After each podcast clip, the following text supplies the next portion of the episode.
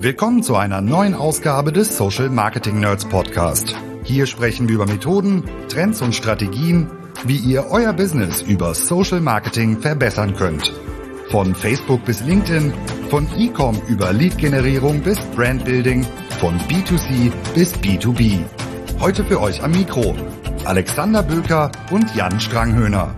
Mehr Geld ausgeben kann jeder, aber 2023 ist das Jahr der Effizienz. Also fragen wir uns, wie holen wir aus jedem Account 20 Prozent mehr raus? Und damit willkommen zu einer neuen Ausgabe vom Nerds Podcast in seit langer Zeit wieder dieser Konstellation. Hallo Jan.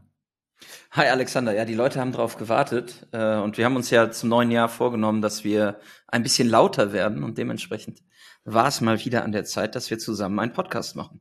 Wohl wahr, nicht der letzte. Ähm, und wir haben uns Fall. ja auch, wir haben, ah, was ist seit dem letzten Podcast alles passiert? Ich, ich, ich kann es kaum sagen. Der Jahreswechsel war. Ja. Und ich glaube ja, auch, seit dem letzten Podcast hat sich auch, und deswegen haben wir ja ein bisschen dieses Thema, so insgesamt das Narrativ verändert, ne, in der, in der Performance-Marketing-Branche, so ein bisschen.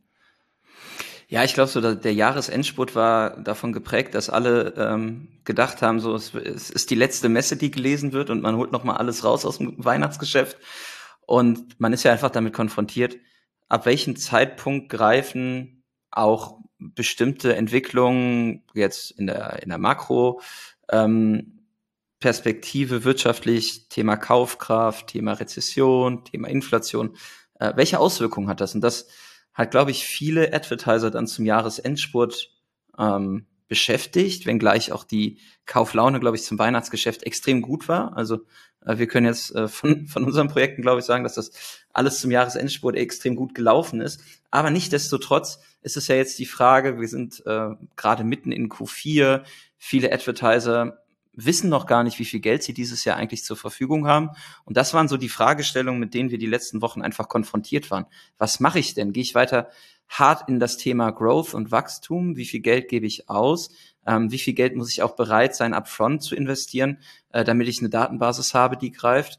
Ähm, all das sind Themen und natürlich sind wir am Ende des Jahres immer auch mit der Planung für das nächste Jahr konfrontiert. Und da haben wir einfach gesehen, dass sehr, sehr viele Branchen und Unternehmen, die wir kennen und betreuen, sich die Frage stellen, wie hole ich denn aus dem Bestehenden mehr raus, weil mehr Budget wird es dieses Jahr erstmal nicht geben.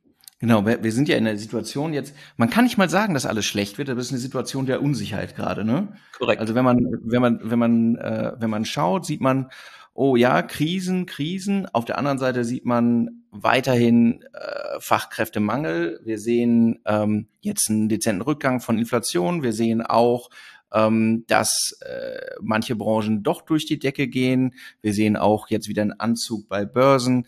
Es ist am Ende ist es so, keiner weiß es jetzt genau. Und das heißt, äh, aber keiner weiß es ist fast so wie es wird schlecht. Erstmal Zurückhaltung. Ne? Und das ist, ähm, bringt halt alle dazu oder uns dazu, nochmal zu sagen, okay, Strategien für 2023 nach den letzten Jahren Growth at all costs, zu sagen, wie werden wir effizienter? Ja, und letztlich die ist es ja auch so, bei uns kommen relativ viele Accounts durch die Tür und sagen, hallo, guck mich mal an. Und man sieht bei doch, also on average würde ich sagen, widersprich mir, man sieht eigentlich immer mindestens sowas wie 20 Prozent, wo man sagt, hey, wenn man da jetzt mal sauber durchfegt, dann sind da 20 Prozent Optimierungspotenzial drin.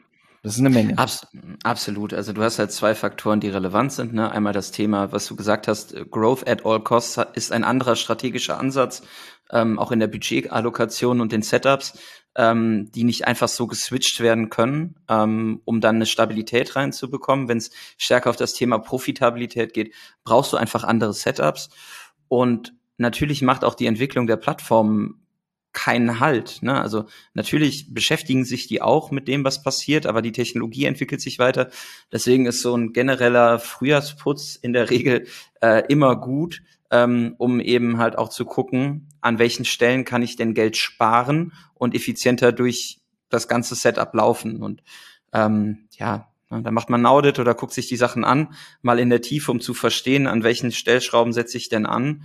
Und die befinden sich häufig auf vielen Ebenen, so dass 20 Prozent sicherlich eine These ist, da würde ich mitgehen, aber je nachdem, wie alt so ein Account ist und wie lange man schon das macht, was man immer gemacht hat, ist das vermutlich sogar noch mehr. Ja, also in, in einigen, es hängt ja auch ein bisschen von dem Use Case ab. Wir haben jetzt sehr allgemein gesprochen über, über äh, Performance Marketing, über Accounts normalerweise, über die gängigen Plattformen, Meta, ähm, etc. Die, die Accounts auf TikTok sind noch nicht so alt, muss man sagen. Ja. Ja da, also, aber je, je, je länger das Setup schon besteht, desto, und das kann man ja auch, das geht jedem so, desto wahrscheinlicher ist es, dass, dass man halt nicht einen kompletten Wandel vollzogen hat in den letzten Jahren und desto ähm, mehr, ob wir es jetzt outdated nennen wollen, aber desto mehr setzt es auf Prinzipien auf, die früher richtig waren. Absolut, aber ne, die Klammer ist einfach weg von radikalem Wachstum und ähm, vielleicht so Kampagnen, die gerade über den, den, den Durst profitabel sind, hinzu, das muss verlässlich mehr liefern. Und das ist ein komplett anderer strategischer Ansatz. Und das ist halt ein, ein Change auf ganz, ganz vielen Ebenen, den man da vorziehen muss. Ähm, und das gelingt in der Regel nur sehr schwer, wenn man eben auf das Bestehende setzt, was man bis jetzt immer gemacht hat. Dann lass uns doch mal einsteigen. So, mhm. ne, damit das nicht, nicht auf dieser Ebene bleibt. Also wir haben gerade schon gesagt, es beginnt im Prinzip vorne. Das heißt, bei, beim Thema Strategie, das klingt immer abstrakt, muss es ja aber gar nicht sein. Ne, weil ich ja auch im Rahmen der Strategie mir vorne recht konkrete Fragen stelle. Mal die allererste, wo soll ich überhaupt werben? Ja, das Ökosystem ändert sich da auch. Ne? Also ich glaube erstmal die Diversifizierung der Werbeplattform ist ähm, wichtig und ähm, viele haben eine, ja, eine, eine spezifische Kanalbetrachtung und sind noch nicht so weit, dass man das Zusammenspiel der Kanäle ineinander halt sauber beurteilen kann oder ne, in der, überhaupt in der Lage ist, da die, die Datenbasis aufzustellen, um, um da ein Ergebnis irgendwie zu präsentieren, um auch zu sagen, okay, Maßnahme A zahlt sich auch auf Maßnahme B auf einer anderen Plattform aus. Und generell muss man sagen, natürlich kann es im Sinne der Effizienz extrem hilfreich sein, die Plattform zu diversifizieren und auf Plattformen zu gehen, die halt günstiger sind. Und das muss man auch nochmal sagen, weil ja immer der, weil es so, oh, wir wollen Effizienz gehen, warum machen wir dann mehr? Also mehr Plattform ist ja mehr Aufwand. Mhm. Aber das ist am Ende halt ein Zahlenspiel und man muss sich die Mühe machen, das einmal sauber zu rechnen. Du, du hast es schon angesprochen, äh, TikTok ist mutmaßlich jetzt eine Plattform, die sich eher, äh, die, die wir eher als günstig verstehen würden. Ja. Ja, und das kann sich halt lohnen, wenn man mal in eine ernsthafte Prüfung geht, ähm, was, was denn da möglich ist. In meiner Wahrnehmung ist es immer noch so, dass doch recht viele Menschen, die sich auch, selbst die, die sich professionell damit beschäftigen, ähm, die Plattform ein Stück weit unterschätzen, was jetzt auch die, die Nutzer auf der Plattform angeht, ihre Nutzungsintensität und den Intent, mit dem sie da unterwegs sind. Voll und äh, die Plattform hat sich, glaube ich, auch keinen Gefallen getan, dieses Narrativ Don't Make Ads, Make TikTok zu prägen, weil es ist halt eine Barriere, die geschaffen wird, gerade was die Kreation angeht, ja. ähm, wo jemand äh, immer sich die Frage auch stellt, bin ich denn überhaupt bereit, inhaltlich dort zu werben? Das muss man natürlich in, im Rahmen von so einem Test und so einem Ausprobieren auch beantworten können. Aber ähm, die Regeln von Werbung werden ja jetzt nicht durch eine neue Plattform grundlegend verändert ja, es ist eine andere Ansprache, ja, es ist ein anderes Werbemittel, ähm, aber ich muss ja Erfahrungen sammeln, um mich ranzutasten. Und je später ich anfange, diese Erfahrungen zu sammeln, desto teurer wird es in der Regel. Und deswegen ist es eigentlich ein sehr gutes Momentum zu sagen, okay, auch auf Basis von Effizienz und Perspektive und Stabilität nehme ich weitere Kanäle mit dazu, die jetzt upfront vielleicht nicht so viel Investitions Bedarf haben, um herauszufinden, wie die für mich funktionieren. Genau, also in, kurz gefasst, es lohnt sich einmal zu checken, ne, welche Kanäle helfen mir jetzt tatsächlich weiter, wie ist das, wie ist das Preisniveau und nicht zu überschätzen, wie hoch der Investitionsbedarf initial ist. Man kann klein testen auf nahezu allen Plattformen, um zu, zu sehen, funktioniert das für mich. Ne? Und das kann halt schon ähm, die, die, die Kosten deutlich reduzieren. Ja, und du bist halt in der Lage, schneller zu, zu switchen. Ne? Also ich glaube auch Effizienz entsteht dadurch, dass ich halt agieren kann und nicht reagieren muss. Ähm, und gerade in einer Zeit, wo wir halt nicht wissen, was in fünf Monaten ist, möglicherweise, ist es halt cooler zu sagen, okay, ich habe halt jetzt so ein Setup, in dem ich halt auch handlungsfähig bin und bestimmte Fragen schon für mich beantworten kann. Ja, flexibler auf jeden Fall, ne? weil einzelne Plattformen können sich entwickeln, was das Preisniveau angeht, was die Effizienz angeht. Wir haben es in den letzten Jahren oft erlebt. Und dann steht man da, wenn man, wenn das der einzige äh, Kanal ist, auf dem ich unterwegs bin oder einer von sehr wenigen, habe ich einfach weniger Möglichkeiten zu reagieren. Ja, ich glaube tatsächlich overall wird halt das Thema digitales Marketing oder Performance Marketing jetzt auf den Kanälen, auf denen wir unterwegs sind, immer auch ähm, aus einer sehr starken Reaktion her bedient, ne? Weil mhm keine Ahnung, wenn man TV, Out of Home, Plakat oder so macht, hat man extrem langen Vorlaufzeit in der Planung und in der Buchung. Und bei den Kanälen, die wir bedienen, hast du halt die Möglichkeit, von heute auf morgen anzuschalten und wieder auszuschalten. Das bringt natürlich eine gewisse Hektik mit sich und äh, ist auch unsere Erfahrung, unsere Erfahrung nach jetzt nicht so super empfehlenswert, weil du brauchst halt eine gewisse Kontinuität auch in der Art und Weise, wie Kampagnen laufen. Und das wäre so der, der nächste Ansatz, wo ich sage, ne, sehr viele gehen in der Planung, ähm, was Kampagnen angeht, immer von Kampagne zu Kampagne und ja. denken nicht in einem Always-On-Setup. Und gerade wenn ich effizient unterwegs sein möchte und auch eine gewisse Kontinuität und Stabilität reinbekommen möchte, dann muss ich meine Setups in Richtung Always On entwickeln, damit ich halt auch ja, eine verlässlichere Basis habe und nicht immer wieder Kampagnen von vorne anschieben muss. Und das ist, glaube ich, so ein, so ein sehr, sehr großer Bereich, mit dem wir uns dieses Jahr konfrontiert sehen. Es wird schneller Entscheidungen geben, an- und auszuschalten. Die, die am Ende aber erfolgreich sein werden, das ist meine These, sind, sind die, die halt konstant werben und ein Setup haben, welches halt einfach kontinuierlich Daten generiert. Da gucken wir, sprechen, gucken wir jetzt ja eigentlich schon in den Bereich Account-Struktur rein. Ne? Ja, Dann ähm, lass uns doch mal darüber sprechen, wenn wir, wenn wir auf die Accounts gucken, was sind denn die größten Effizienzkiller, die wir dort sehen. Du hast schon gerade gesagt, eigentlich so hektisches Verhalten, das man sieht. Ja. Ne, das ist, ähm, das passiert schnell, wenn Werte sich verschlechtern, dass, ähm, dass man anschaltet, abschaltet, anschaltet, abschaltet, anschaltet, abschaltet. Was aber man, es lassen sich halt die Plattformlogiken oder das Plattformverhalten lässt sich halt nicht berechnen. Die Maschine wird besser, wenn sie mehr Zeit hat. Ja, voll. Und also ich glaube, ne, dieses Thema, welche Kommunikationsanlässe habe ich denn, die immer funktionieren? Und wie kann ich auch in der Kreation aus diesem Kampagnendenken rauskommen? Und ich meine, wir kennen das alle, ne? wir machen ja jetzt, jetzt nicht nur E-Com-Setups bei uns, sondern halt alle möglichen Geschäftsmodelle. Dieses Thema, wir nennen das immer mentale Verfügbarkeit, ne? also so den, den Seitenbacher K-Glas-Effekt äh, zu, hinzubekommen, dass die Leute einfach dich permanent wahrnehmen und wenn sie an dem Punkt sind, eine Entscheidung zu treffen. Diese Entscheidung zu treffen dauert vielleicht auch jetzt zukünftig länger, weil Investitionsentscheidungen ja. ähm, vielleicht nicht impulsiv getroffen werden. Desto wichtiger ist es halt, und das ist ein großes Thema, ne, nicht zu fragmentiert unterwegs zu sein und einen klaren Fokus zu haben, mit welchen Kommunikationssträngen kann ich denn permanent rausgehen, wie kann ich die Kreation darauf vorbereiten, dass ich regelmäßig das gleiche Narrativ, die gleichen Value Propositions bediene, aber halt auch einfach ein Set an Werbemitteln habe, die in Botschaft und Art immer mitlaufen können. Und das halt dann, dann sauber auszusteuern.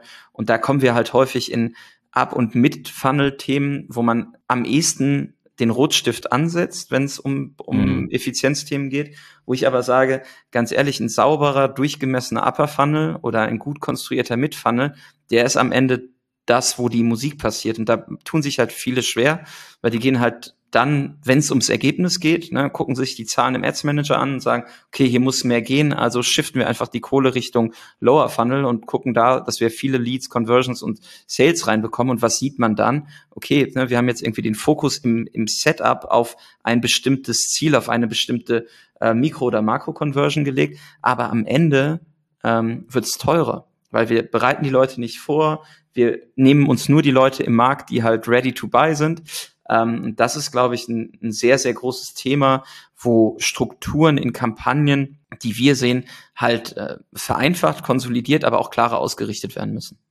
Also du hast jetzt schon ganz viele Punkte angesprochen, Jan. Ne? Das, das eine, um das mal kurz zu rekapitulieren, die äh, Konsolidierung. Wir sehen halt immer noch sehr viele Setups, die recht granular aufgesetzt sind, wie man das vor, vor einigen Jahren auch ähm, so machen konnte. Ja. Ähm, aber letztlich, das, das kostet Effizienz heute. Ja. Weil das unterschätzt die Stärke des Algorithmus und die Macht von größeren Datenmengen, die zusammenlaufen. Das zweite, was ja auch noch der Punkt ist, letztlich das Unterschätzen der von eigentlich von klassischen Marketing Logiken und Techniken, äh, Mental Availability hast du gerade angesprochen. Das heißt, wir, wir zielen eigentlich auf eine Conversion im Kopf. Wir müssen eine Markenwirkung haben, wir müssen in die Köpfe der Leute reinkommen. Und die Tendenz im Performance Marketing ist eben leicht und gerade wenn man dann sagt, oh, können wir hier was sparen, zu gucken, was ist die Conversion im Daumen. Also wo hat, wo wurde geklickt? Aber die Stärke der Kanäle, über die wir sprechen, liegt ja eigentlich daran, dass wir den Bedarf wecken, dass wir die Markenbeziehungen erst aufbauen und das andere ist die Ernte.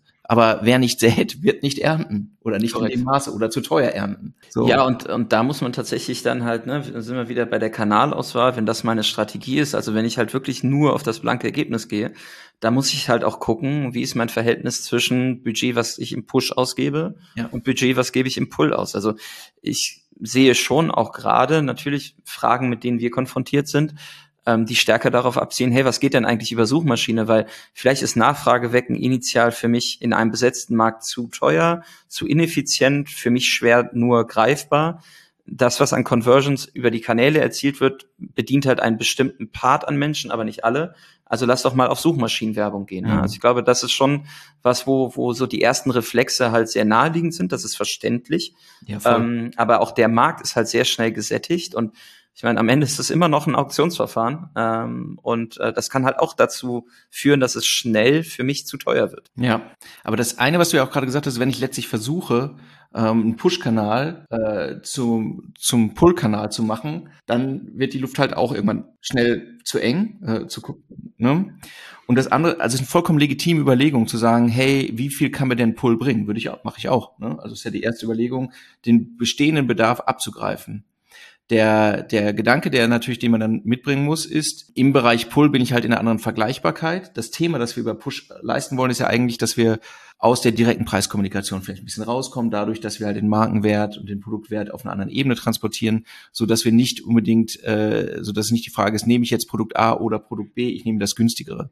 Ja. Aber äh, das sind das sind am Ende dann Detailfragen in der in der Strategie, die man dann verfolgen muss. Aber äh, tatsächlich, ne, also die grundlegenden Fragestellungen, die wir jetzt auf einer sehr komplexen, äh, übergeordneten Ebene diskutieren, das sind die grundlegenden Fragestellungen, die viele Unternehmen nicht beantworten können weil ihnen die Datenbasis fehlt, weil ihnen der Mut fehlt, weil bestehende Kanäle, die mit deutlich mehr Budget ausgestattet sind, in der Regel irgendwo anders auch verortet sind. Ne? Da geht es dann natürlich auch um Wert, Budget und Entscheidungshoheit und so.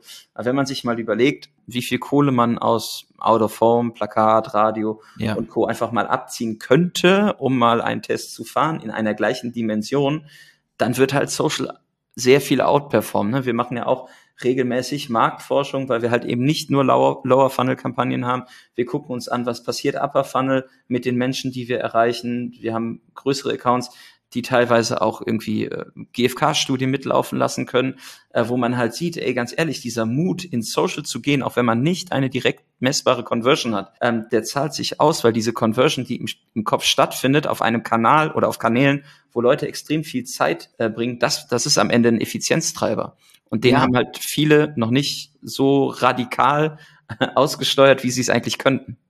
Und das ist, das ist für mich halt so ein, so ein klassischer Fehler, der dann passiert, wenn du versuchst, die Effizienz reinzubringen und die Verlockung äh, zu optimieren auf den, auf den Purchase am Ende ist halt groß unter völligem Ignorieren, was über Jahrzehnte tatsächlich nicht falsch war, ja, ja ähm, nämlich, dass wir, dass wir Menschen erreichen müssen in einer bestimmten Frequenz und wie funktionieren Upper und und Mid Funnel eben. Und wenn ich wenn ich alles, wenn ich alle Funnelstufen derselben Logik unterwerfe, dann habe ich eigentlich keinen Funnel, muss ich auch sagen. Ne? Korrekt. Aber dass die die Problematik meines Erachtens ist, dass dass es einfach ein komplettes Unterschätzen gibt, welchen Wert es hat, eine vernünftige Upper Funnel oder Mid Funnel Strategie auch aufzusetzen und dass sie tatsächlich dazu führt, dass ich nicht teurer werde, sondern dass ich günstiger werde. Das ist tatsächlich so mein Learning letztes Jahr gewesen. Ne? Also wenn du halt sagst, okay, du hast halt Up- und Mid-Funnel-Kampagnen, wie optimierst du die denn durch? Guckst du dir halt nur die Werte auf der Plattform an, was halt schon per se immer zu so einem Rabbit Hole führt. Ähm, aber dieses Learning halt zu sagen, okay, wie steuere ich denn, also das Narrativ von Brandformance ist nicht neu. Ja, also wir haben immer darüber gelacht, in der Vergangenheit, weil wir gesagt haben, ja, hier ist doch geil, Datenbasis, Pixel, äh, Purchases, äh, Shopsystem, guck an, wir geben vorne was rein und hinten kommt was raus. So, aber die, die Kunst ist ja auch Kampagnen zu steuern für Unternehmen jetzt, meiner Meinung nach, die halt nicht nur einen Online-Shop haben, ne? So. Also wenn du halt sagst, du hast eine Fläche oder du hast irgendwie Filialen, da müssen Leute reinlaufen, wie machst du das denn messbar? Und dieses Thema zu verstehen, wie optimierst du denn einen Upper Funnel in einem Marketing-Mix, der halt nicht nur darauf einzahlt, irgendwie direkt messbare Purchases zu haben? Wie geht man denn mit Marfo um an der Stelle? Wie belegt man denn, dass da was passiert ist? Das ist halt schon extrem spannend und wenn wir uns darüber ja, Gedanken machen, was passiert, haben wir halt in Gänze ein großes Problem dieses Jahr oder eine große Herausforderung, wir werden ja noch weniger Daten haben, um zu belegen, was funktioniert. Das heißt, das Thema Budgeteffizienz oder Effizienz generell in den Setups geht auch halt weiter dahingehend, dass man halt sagen muss, hey, Zero-Party-Data, wenn ich gar keine Daten mehr habe, wie kriege ich denn trotzdem raus, welcher Kanal ist der richtige und wo gebe ich meine Kohle aus? Und da müssen wir uns halt mit ähm, Themen wie Marktforschung am Ende beschäftigen. Ne? Also jetzt nicht irgendwie die klassischen Panels, aber das ist schon was, was wir letztes Jahr extrem gemerkt haben, ähm, wo wir auch sehr, sehr viel gelernt haben, was funktioniert und was funktioniert nicht. Und im Upper Funnel ist definitiv der Hebel am größten, effizienter zu agieren, weil es ist eben nicht die Videokampagne, die dann irgendwie User und Userinnen vorqualifiziert, die dann irgendwie den Funnel runtergeschickt werden. Ja, Du, du hast, wir haben zwei Punkte schon angesprochen, finde ich gerade. Das, aber eben kam schon einmal das Thema Creatives aus und was ist ja. notwendig, damit wir bessere Creatives machen. Und jetzt das Thema Daten. Und für mich ist immer die Frage, okay, welche Daten habe ich einfach nur für mein gutes Gefühl so ein bisschen und welche Daten helfen mir am Ende, bessere Kampagnen zu machen. Das heißt, bessere Kampagnen bedeutet, wie erreichen, wie wirken wir relevanter, wie kommen wir in den Kopf von Menschen rein. Ja. Und das heißt, verstehen wir die, die Leute, die wir ansprechen wollen, eigentlich richtig. Und es ist eben unabhängig davon, iOS, Update, bla bla bla, ist es ja nicht unmöglich geworden, bessere Erkenntnisse zu gewinnen. Also für, für, aus meiner Sicht ist es eher so, dass wir es für uns alle nochmal ein Motivationsschub war, darüber nachzudenken, wie gewinnen wir denn eigentlich auch qualitative Erkenntnisse? Also nicht, nicht nur eine Datenbasis, sondern qualitative Erkenntnisse, äh, mit wem wir es zu tun haben und was die Leute bewegen wird und können, oder? Ja, total. Und das ist halt auch nicht eine Frage von sauberem Testing und irgendwie Weiterentwickeln von irgendwelchen Ideen, die, die mal funktioniert haben, sondern es ist halt einfach das kontinuierliche Überprüfen. Die Menschen, die ich erreiche, sind die so, wie ich mir meine Persona-Modelle vorstelle? Sind das wirklich Kundinnen und Kunden? Bringt das was, die in der Form so anzusprechen. Und dieser Resonanzkanal, ne, den wir bedienen, der hat halt den Vorteil, dass man die Leute einfach fragen kann. Und deswegen braucht es Workarounds, und wir sind da ja irgendwie auch jetzt äh, fröhlich am Testen und Ausprobieren, dass man halt sagt, okay, welche Möglichkeiten der Plattform bieten mir denn auch Feedback von Kundinnen und Kunden einzuholen? Und darüber hinaus ähm, haben wir halt sehr häufig dann auch in so Value Proposition Workshops immer die Frage an den Kundenservice. Was passiert denn da? Na, es gibt so kleine Tendenzen, ähm, damit ist es aber nicht getan, meiner Meinung nach, ähm, beispielsweise Post-Purchase-Surveys zu verschicken. Ja, also jemand, der gekauft hat, wird dann ja. gefragt, hey, über welchen Kanal bist du denn gekommen? Und dann versucht man irgendwie so einen Schlüssel zu finden. Aber auch das zielt halt wieder nur auf das Lower Funnel Ziel ab. Was passiert denn im Upper Funnel mit den Leuten, die ich erreicht habe? Haben die meine Botschaft verstanden? Assoziieren die meinen Claim mit meiner Marke? Findet irgendwie eine gesteigerte Werbeerinnerung statt? Wir haben auf Meta die Möglichkeit, irgendwie ab einem äh, sehr verhältnismäßig überschaubaren Budget Brandlift-Studien mitlaufen zu lassen. Ähm, wie, wie trigger ich sowas wie Empfehlungsrate und Handlungsintention? Ähm, das sind ja die, die Schwerpunkte in der Optimierung von Kreation, wo ich sage, okay, das, das ist die Basis meines Testens. Ne? Also ist klar, worauf mein Test abzielt und das sind halt nicht nur günstigere Metriken im Ads Manager. Äh, lass es uns noch einmal kurz zusammenfassen, die, die, die verschiedenen Instrumente, um das möglichst konkret zu haben. Wir haben es gerade ja. schon gesagt, im Lower Funnel im Prinzip ganz klassisch, das ist keine, keine, weniger eine Marketingfrage, befrag den Kunden, wenn du jetzt zum Beispiel Dinge verkaufst, eins zu eins im Checkout und so weiter, Herkunft, wie bist du zu uns gekommen, warum, bla bla bla. Geht auch ja. über Mails. Dann, aber der andere Aspekt ist ja, wie erfahre ich schon viel weiter vorne im Funnel, mit wem ich es zu tun habe und was ihr antreibt. Wir haben einmal gerade schon angesprochen das Thema Brandlift Studies, ja. das die Plattform anbieten. Das heißt qualifizierte äh, und objektive Untersuchungen, die das Thema Werbeerinnerung zum Beispiel untersuchen, um zu sagen, okay, sind die Maßnahmen, die wir hier eigentlich fahren, führen die dazu, dass ich im Kopf hängen bleibe oder nicht? Ja, und der dritte Aspekt, über den wir da noch gesprochen haben, ist ja letztlich konkret Befragungen äh, auf der Plattform, die, die wir über, über Kampagnen noch aussteuern. Ne? Ja, korrekt. Also Brandlift ist ja erstmal so der Beweis, okay, die Plattform bringt am Ende was im Sinne von Werbeerinnerung plus damit assoziierte Fragen. Und das Coole ist ja auch, ich kriege ja auch ausgewiesen, welches Creative hat, hat denn dazu geführt, dass mich Menschen stärker empfehlen als andere. Ne? So, das wäre mhm. beispielsweise so ähm, das Thema äh, plattformspezifische Betrachtung in Kombination mit welches Creative bringt mich denn am weitesten den letzten Ansatz, den du gerade beschrieben hast, das nennen wir Know Your Audience. Ne? Also wir wollen wissen, wen wir erreichen, aber nicht auf Basis von Werbeerinnerung und daraus abgeleiteten Intentionen, sondern wirklich kontinuierlich abzuklopfen, ey, was bewegt euch denn? Hat euch Ne, ist das hängen geblieben, was wir kommunizieren? Mit was assoziiert ihr uns? Ähm, wie ist gerade euer Nutzungsverhalten? Ja, also keine Ahnung, du kannst ja auch die Audience, die du erreichst, wenn du jetzt komplett broad rausgehst, äh, und sagst, okay, die fange ich jetzt an zu befragen, äh, mal fragen, auf welchen Plattformen sind die denn so unterwegs? Ne? Also wir hatten ja eben das Thema Plattformdiversifizierung. Ähm, wissen wir denn überhaupt, ob die Zielgruppe, die wir erreichen, auch auf TikTok ist?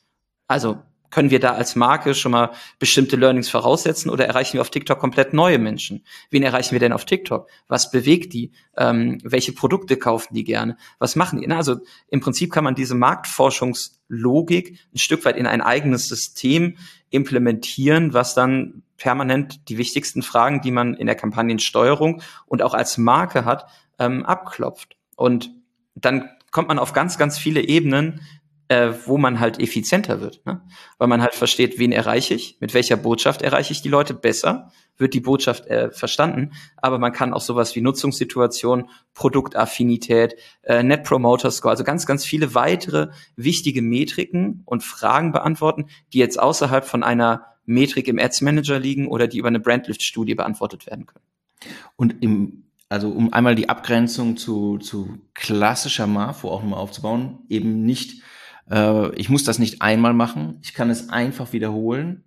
Ja. Ähm, ich könnte, können, kann den Zeitraum relativ beliebig wählen, weil ich will ja am Ende kann, ich will ja keine wissenschaftliche Untersuchung haben, sondern ich will auch Tendenzen erkennen. Korrekt. Ne? Und das heißt, äh, ich kann sozusagen äh, saisonale Veränderungen überprüfen, ich kann es im Verlauf überprüfen und der Invest ist halt auch recht, also wirklich gut steuerbar äh, bei dem Verfahren, ähm, so dass ich auch äh, und, und relativ ad hoc auch einstellbar. Das heißt, ich habe etwas verändert.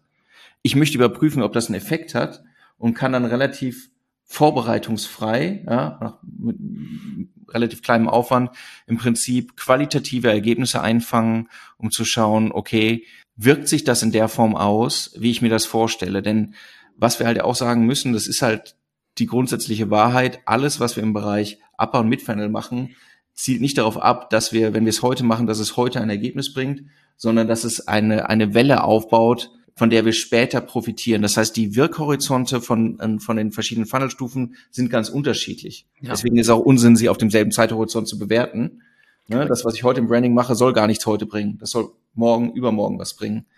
Das, ähm, das Spannende, was wir halt sehen, ist, wenn wir solche Befragungen machen oder dann halt auch eine, eine Upper Funnel, Mid Funnel Betrachtung außerhalb der klassischen Metriken des Ads Managers machen, unabhängig von der Plattform.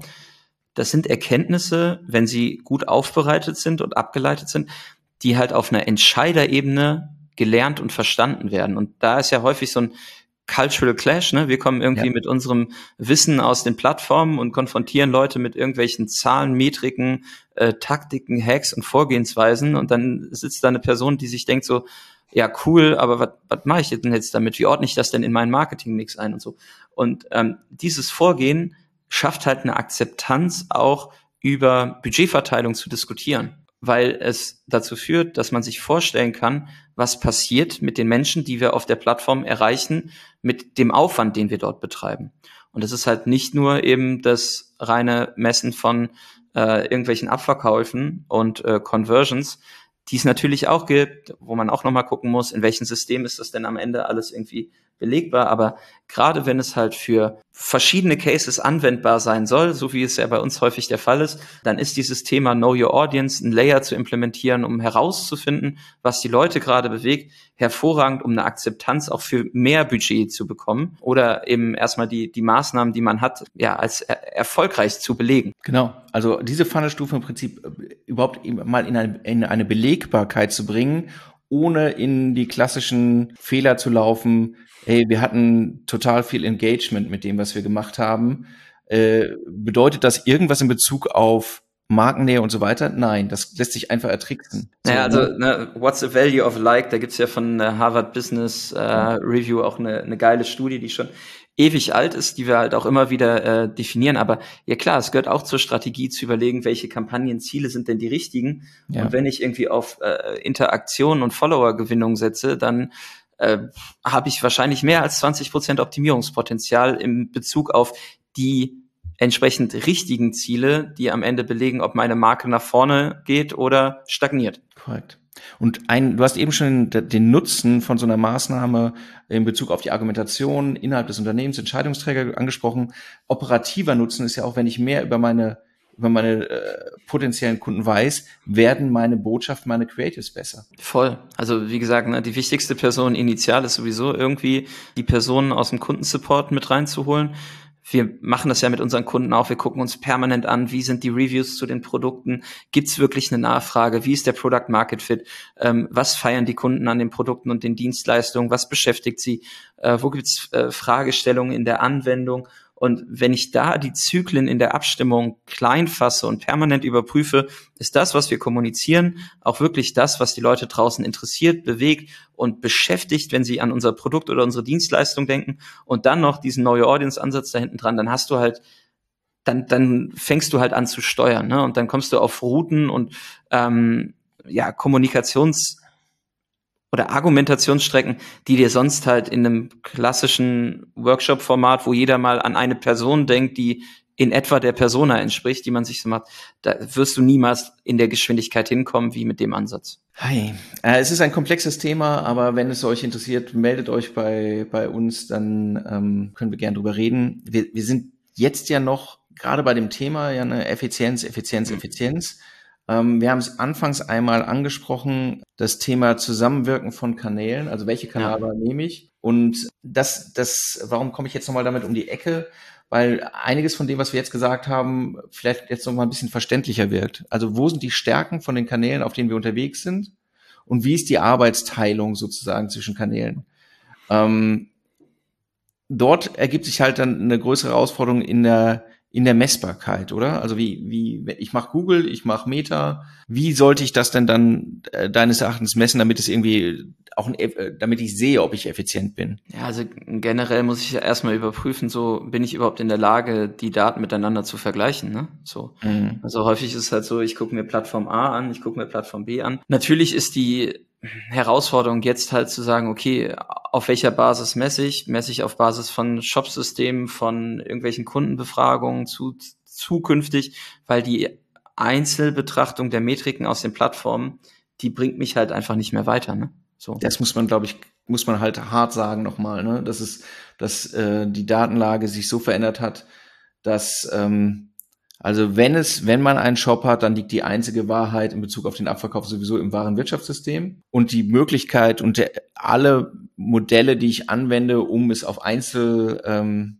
Einzelkanal zuzuordnen, sind mehr oder minder fehleranfällig. Ja, also egal, ob ich jetzt irgendwie dann stärker auf First-Party-Data setze oder nochmal irgendwelche Browser-Extensions installiere, die mir dann, irgendeinen Layer in den Ads-Manager zaubern, wo ich dann irgendwie dann doch äh, die Ampellogik habe, wo, wo, wo setze ich drauf. Das sind halt Systeme, die also sind wir mal ehrlich, ne, würde Meta an der Stelle den Nutzen in solchen Systemen sehen, wären sie die ersten, die das publishen würden, weil äh, keiner hat ja mehr, mehr davon, wenn die Datenbasis in der Optimierung dazu führt, noch bessere Ergebnisse zu erzielen als Meta selber. Ne? So, ähm, ich glaube äh, einfach, dieses Thema Datenbasis, ähm, wo gucke ich drauf, welchen Hebel bewege ich, das ist schon die, also die extreme Herausforderung. Und am Ende zählt das, was im Warenwirtschaftssystem passiert, im Shop oder halt im CM. Genau, bei allen, die, die halt bis in den Lower Funnel, also bis in den Abverkauf heruntergehen. Wir haben eben schon darüber gesprochen, dass es eben auch die Herausforderung gibt, wie messe ich eigentlich, wenn mein Abverkauf in der Fläche, also analog stattfindet zum Beispiel oder über Stores oder gemischt oder wie auch immer. Aber ähm, die Komplexität, wenn ich jetzt nicht irgendwie für, für 12,99 Euro irgendwas verkaufe, was irgendwie so ähm, instant gekauft wird, äh, zu messen, was dazu beigetragen hat, ist halt hoch. Die Datenbasis ist nicht besser geworden. Man muss sich halt man muss halt realisieren, äh, dass die Situation so ist erstmal und dass, ähm, wenn man versucht, ähm, auf Plattformmetriken Entscheidungen zu treffen, man auch easy daneben liegen kann. Ja, plus ich glaube, oder was ich glaube, ne, es ist ja jetzt schon zu sehen, dass ähm, je preissensibler der Markt wird, desto länger dauert es, eine Kaufentscheidung zu, ähm, zu treffen, ja. desto länger werden äh, Reaktivierungszyklen im Mitwandel sein. Ähm, und je nachdem, wie, wie hoch mein Preis ist, zu dem ich mein Produkt anbiete, ähm, werde ich halt mit dem Zuordnungszeitraum ein Thema bekommen. Ne? Ja. So, und da laufen halt viele Systeme auch aus einer ja, Belegbarkeit heraus. Ja, voll. Gerade, gerade auch, also wenn wir halt diese Betrachtung, so wie eben angesprochen, über den Upper Funnel und über den Mid Funnel haben, ne, dann laufen wir aus jedem Attributionsfenster, das gegeben ist, erstmal raus in der Wirksamkeit oder zumindest in der 1 zu 1 Relation. Ja, generell ist die, die große Herausforderung da, das Zusammenpuzzeln. Ne? Also ich glaube, wir haben jetzt äh, in der letzten halben Stunde so unsere, unsere Gründe oder äh, Gedanken ähm, auf den Tisch gelegt, und ich hoffe auch, dass das ähm, allen, die zuhören, halt helfen, die, die Prius zu setzen. So langweilig es klingt, es startet trotzdem alles mit der strategischen Einschätzung, wo stehe ich gerade, bin ich immer noch in einer, in einem Szenario, in einem Setup, was eigentlich auf Wachstum getrimmt ist und nicht auf Profitabilität. Ähm, und bin ich auch im Klaren, jeder einzelnen Maßnahme ihren Einfluss belegbar zuzuordnen. Und da muss ich anfangen. Und wenn ich diese Systeme habe, dann kann ich halt nach unten durch auch viel, viel besser deklinieren, an welcher Stelle setze ich an, wo höre ich auf, was lasse ich sein.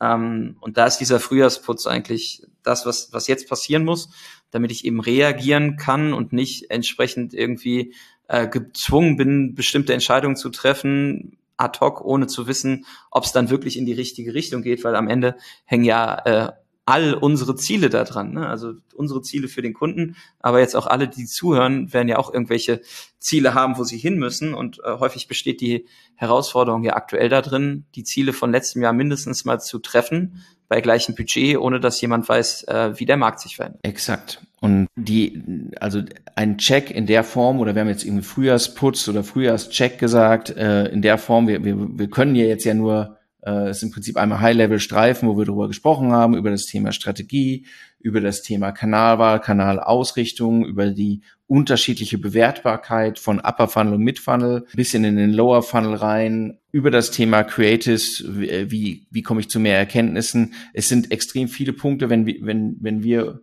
selbst uns sowas vornehmen, sind das ja über 150 Checkpoints, die wir haben, äh, die wir an an einem Account anlegen, um zu gucken, okay, befindet es, wo befindet er sich gerade im Vergleich zu, zu dem, was wir als Best in Class sonst bezeichnen würden, bei vergleichbaren Geschäftsmodellen? Ist er, ist er auf einem guten Weg oder ist er nicht auf einem guten Weg? Was ganz spannend ist, weil praktisch ähm, ähm, alle Accounts zeigen in manchen Bereichen irgendwie sehr, sehr gute Anzeichen und bei an manchen Positionen muss man auch sagen, tendiert jeder dazu, lügt man sich selbst ein bisschen in die Tasche äh, oder es äh, fehlt die Belegbarkeit aber es lohnt sich auf jeden Fall, sich diese Mühe zu machen und dann zum Teil auch eben zu schmerzhaften Entscheidungen zu kommen. Das muss man auch sagen. Ne? Ja, und auch in der Ableitung von Handlungsempfehlungen. Ne? Also was priorisiere ich an welcher Stelle? Wie gehe ich vor?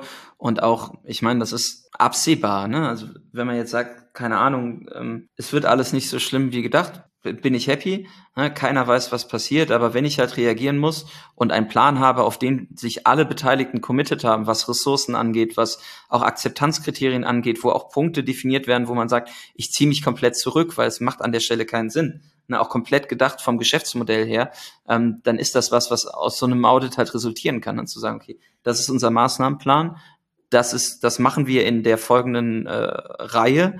Ähm, das hat für uns die höchste Priorität und den höchsten Impact. Und dann dekliniert man das einmal durch und äh, sich also angenommen, man ist jetzt in der Situation, dass man einen, einen Vorgesetzten oder eine Vorgesetzte hat, die sagt, so was macht ihr denn da den ganzen Tag? Dann ist ja erstmal sozusagen, guck mal, das sind unsere Maßnahmen, das sind unsere Prioritäten und unser Plan das ist ja schon häufig das, was, was dazu, dafür sorgt, dass ich erstmal ruhiger arbeiten kann. Ne? Und das ja. kann ja schon auch erstmal ein Ziel sein, um in die nächsten Monate zu gehen und zu sagen, so, hey, wir haben ein klares Commitment auf, da wollen wir hin. Ähm, das sind unsere Ansätze, das sind unsere Akzeptanzkriterien für Effizienz.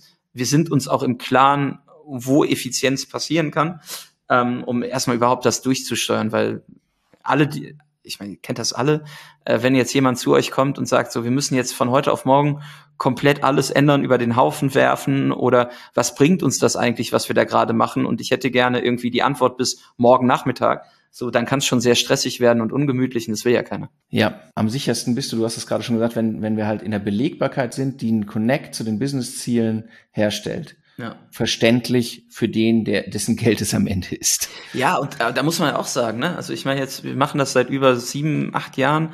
Die Menschen, die uns beauftragen, mit denen wir sprechen, die sind ja häufig gar nicht im Bewusstsein der entsprechenden relevanten Metriken, die das Geschäft beeinflussen.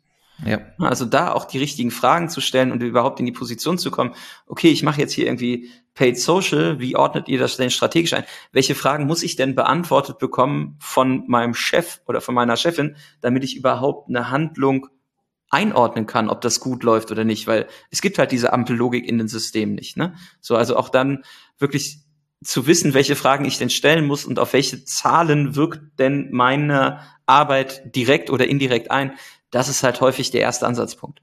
Puh. Es wird nicht langweilig, Alexander. Äh, das ist wahr. Nee, es ist äh, ganz ehrlich, ich sehe es, wir sind in einer Situation, die eine Chance für viele bietet, gerade ähm, auch nochmal zu hinterfragen, ähm, ob das alles Sinn ergibt, so wie wir es gerade machen.